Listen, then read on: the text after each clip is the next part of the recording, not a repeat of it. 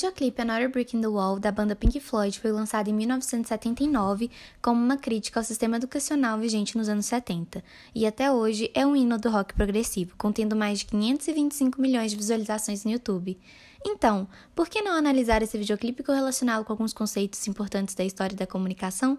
É sobre isso que vamos conversar nesse podcast. Sejam muito bem-vindos e se preparem para embarcar nessa história. Na primeira parte do videoclipe, percebemos a presença do medo em uma criança, do professor perseguindo esse aluno de crianças sem rostos dentro de um trem, o que podemos analisar como uma pequena introdução à sociedade disciplinar, onde a instituição escola utiliza-se da figura do professor como autoridade e do aluno como um indivíduo qualquer e não como sujeito. A letra que introduz a música coloca o seguinte: quando crescemos e fomos à escola, haviam certos professores que feriam as crianças como podiam, zombando de nós o que quer que fizéssemos, exibindo toda a fraqueza que as crianças escondiam com tanto cuidado, enquanto que o vídeo reproduz exatamente o que está sendo dito.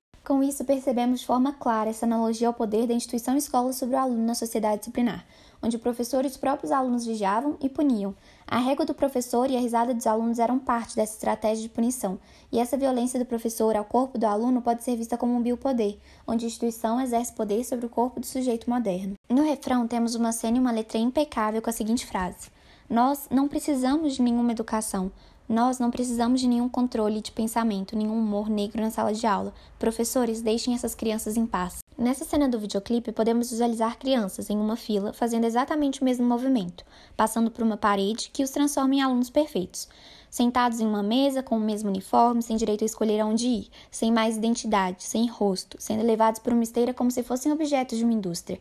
Em seguida, vemos eles andando, ainda enfileirados, e o professor no meio gritando com eles. Como mencionado, essa instituição não preservava a identidade desses alunos, apenas os domesticava, anulando o sujeito e os colocando em um modelo fixo.